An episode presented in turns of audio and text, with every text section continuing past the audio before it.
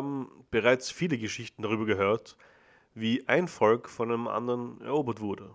Manchmal kamen sie als Besatzer und als Unterdrücker, wie zum Beispiel die berüchtigten Assyrer oder auch die Römer.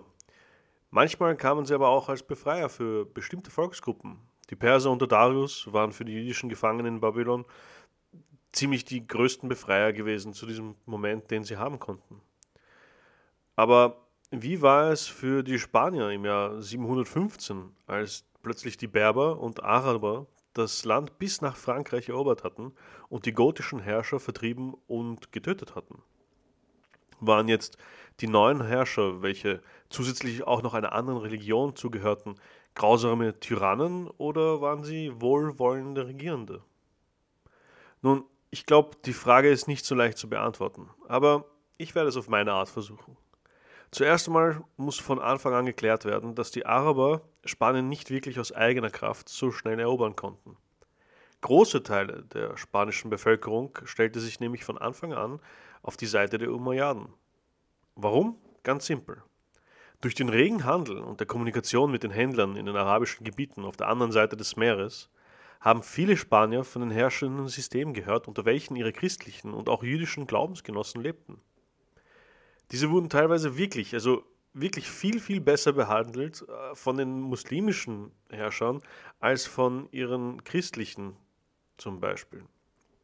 Ganz zu schweigen von der jüdischen Gemeinde, die es schon lange davor immer wieder in islamische Länder zog. Für die meisten Leibeigenen in Spanien, welche unter unglaublichen Steuern litten, war die islamische Steuer, die Jizya, eine viel bessere Alternative. Nicht nur, dass Frauen, Kinder, Alte, Kranke, Blinde, Bettler und Sklaven komplett davon ausgeschlossen waren, sondern auch für die Bauern und die Leibeigenen hatten einen großen Vorteil daraus. Sie hatten etwas zu gewinnen. Auch die Klöster zum Beispiel waren von den Steuern und von den Abgaben dazu eben ausgeschlossen. Die Araber kamen und nahmen sich eigentlich nur das, was den Adligen und den geflohenen Klerus gehört hatte. Der Islam brachte im Vergleich zum bestehenden feudalen System eine neue Art der Demokratie mit sich. Eine Art Gleichheit unter den Menschen, ohne deren Herkunft wirklich zu berücksichtigen. Natürlich war das für viele Menschen extrem attraktiv. Viele sahen die Araber auch als Befreier. Äh, die Idee des Islams sprach sehr viele Menschen an. Der Einfluss der Araber in Spanien ist noch heute zu sehen. Abgesehen von der Herrschaft brachten sie nämlich auch Wissenschaften, Kultur und äh, Landwirtschaft nach Spanien, also moderne Landwirtschaft. Die Landwirtschaft wurde nämlich extrem gefördert.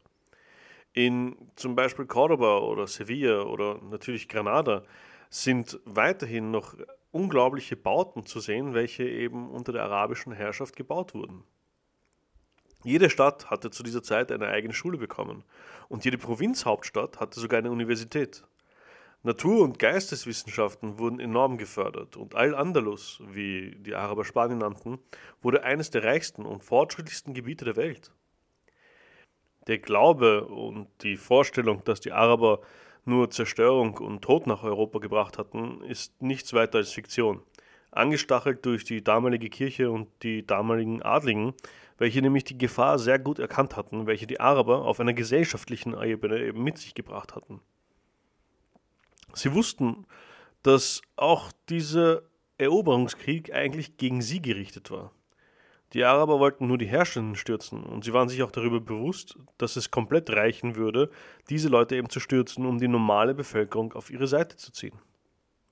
Ihr System funktionierte. Die Bevölkerung empfing sie oft mit offenen Armen.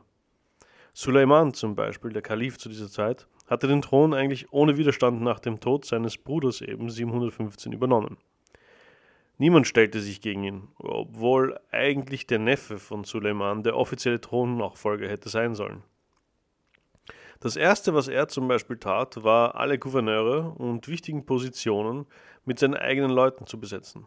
Darunter natürlich auch den Eroberer von Al-Andalus, also Spanien. Das zweite, was er tat, war, seine Kriegsbemühungen nicht in Europa direkt auf die Franzosen zu richten, sondern gegen Byzanz. Die letzten Jahrzehnte gab es immer wieder Vorstöße und Überfälle seitens der Umayyaden. Und sie bemerkten auch, dass Byzanz nicht mehr so stark war wie früher und auch, dass die Verteidigungslinien und die Maßnahmen der Byzantiner immer schwächer wurden. Sie zeigten eben Schwäche. Also ließ er 716 eine riesige Armee von Nordsyrien Richtung Konstantinopel marschieren.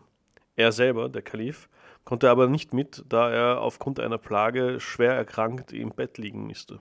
Auch eine große Flotte wurde ausgesandt, um der Armee zu helfen, Konstantinopel zu belagern. Aber es endete in einem Debakel. Die Flotte wurde während der Belagerung schwer beschädigt und eine zweite Armee, welche zur Verstärkung losgeschickt wurde, wurde von den Byzantinern vernichtend geschlagen. Die Verluste unter den Arabern war extrem groß, aber die Belagerung hielt weiterhin an. Sogar als die Nachricht kam, dass der Kalif Suleiman im Herbst 717 an seiner Krankheit schlussendlich verstorben war. Aber davor hatte er einen ziemlich überraschenden Nachfolger ernannt, keinen seiner eigenen Söhne wurde als Nachfolger ernannt, sondern Umar II. Und der war Nachfolger bzw. Verwandter von dem zweiten Raschiden-Kalifaten. Der wichtigste Punkt bei ihm war eine revolutionäre Reform, die er einführte. Er führte eine Art mh, hm, Gleichheitsgesetz durch. Das heißt, alle Menschen im Kalifat, unabhängig ihrer Herkunft, waren vor dem Gesetz von nun an gleich für ihn und für natürlich den ganzen Staat. Vor ihm mussten eigentlich alle nicht-arabische Moslems eine Steuer namens die Jizya eben abgeben. Das Gesetz bzw. die Reform hatte noch einige weitere Punkte, aber auf die gehe ich jetzt nicht näher ein. Kurz gesagt, wenn man aber jetzt nun zum Islam konvertierte, wurde man endlich von dieser Steuer entlastet. Aber man musste trotzdem eine Art Zahlung machen, um zu konvertieren. Und falls man auch noch dazu ein Grundstück hatte, wurde dieses Grundstück verstaatlicht. Vielleicht klingt das jetzt so nicht unbedingt nach etwas Besonderem, aber das war es sehr wohl. Überlegt mal. Es hieß ja auch zum Beispiel für Menschen in An-Nadrus, dass sie keine Steuern mehr abgeben mussten, für die sie sich sonst normalerweise wirklich komplett abgerackert hätten. Sie mussten eigentlich nur noch ihr Grund aufgeben, aber auf dem sie weiterhin natürlich arbeiten durften. Es sorgten weitere Punkte, die der Kalif einführt, auch dafür, dass es nicht zu einer Massenkonvertierung kam und dass auch das Finanzwesen zusammenbrach, weil ja ein Teil dieser Steuer dafür verwendet wurde, um zum Beispiel die Armeen aufrechtzuerhalten. Die Reform war eine von vielen, die dieser neue Kalif eben eingeführt hatte. Er ließ auch die fehlgeschlagene Belagerung von Konstantinopel aufheben, da er sah, dass es eigentlich zu nichts führte, außer zu materiellen Verlusten und zu menschlichen Verlusten. Lange hielt er sich aber auch nicht. 720 verstarb auch er an einer Krankheit.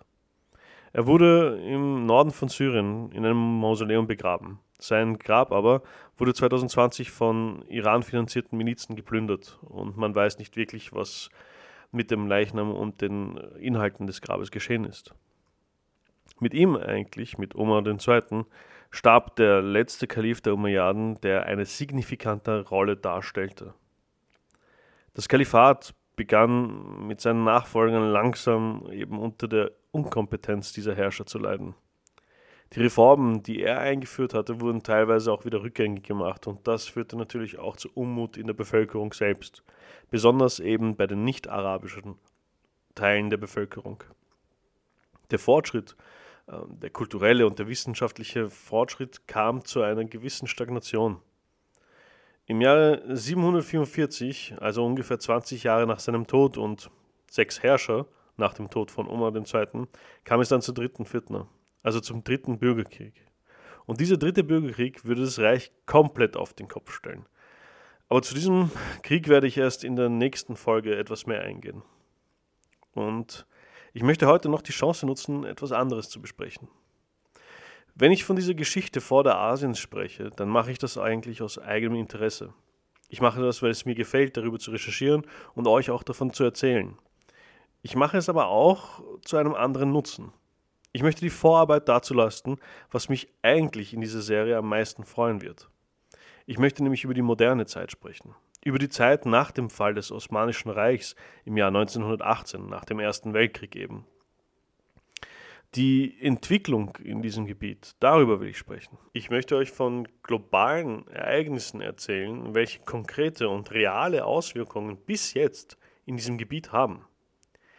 Klar, es ist interessant, über das Mittelalter und über die Antike zu sprechen, aber wir alle können uns nicht wirklich damit identifizieren. Die Zeiten waren so anders, so fremd, dass egal wie viel ich darüber lese, ich persönlich, merke ich einfach, dass es in einer gewissen Art sehr befremdlich sein kann. Auch der Mangel an Informationen macht es natürlich nicht leichter. Es zum Beispiel auch nicht mit eigenen Augen in den Sinn zu haben, spielt auch eine große Rolle. Aber wenn ich dann über die Modernen sprechen werde, naja, das ist natürlich zeitlich gesehen etwas näher. Es ist nicht mehr ganz so weit weg. Der Umstand, dass auch gewisse Ereignisse, welche stattfinden, auch in der eurozentrischen Geschichtserzählung bekannt sind, macht es dann vielleicht später für euch auch nicht mehr so fremd. Warum sage ich das jetzt alles? Zu einem, um euch eine Idee zu geben, in welche Richtung sich dieser Podcast vielleicht bewegen wird. Und zum anderen, weil ich denke, dass sich jeder, egal von welcher Geschichte er jetzt stammt, dass wir uns derzeit in einer Ära eben befinden, in welcher alle Leben miteinander verstrickt sind. Sei es jetzt nun politisch, wirtschaftlich oder gesellschaftlich. Die heutige Geschichte der Araber ist nicht mehr isoliert von zum Beispiel der chinesischen Geschichte oder der serbischen Geschichte sehen zu können. Man kann diese Sache in einer so stark globalisierten Welt nicht mehr als einen separaten und eigenen Mechanismus betrachten. Die Welt ist in einem Zustand der durchgehenden Veränderung und das wissen wir. Und genau so müssen wir aber auch die Welt betrachten. Mit einer anpassbaren Sichtweise eben. Man muss sie zwar real betrachten, Fakten für das nehmen, was sie sind, während man aber gleichzeitig das Zusammenspiel dieser verschiedensten Ereignisse in Bewegung auch erkennen kann und analysieren kann. Ich denke, wenn wir uns all dem etwas mehr bewusst werden, diese Beziehungen und diese Tatsachen, so glaube ich, erhält man ein besseres Verständnis dafür, warum die Sachen so waren, wie sie sind, warum sie so sind, wie sie sind, aber auch, warum sie nicht mehr so bleiben müssen. Ich denke, dass es einen großen Vorteil haben könnte. Aber gut, zurück zum Ursprung. Wie gesagt, in der nächsten Folge werde ich auf den dritten Bürgerkrieg im Islamischen Reich eingehen. Die Parteien, welche sich dort bilden werden, sind etwas anders, um nicht zu sagen radikal. Und die Auswirkungen dieser radikalen Parteien und die Auswirkungen dieses Krieges sind unvorstellbar für die Zukunft des Islamischen Reiches.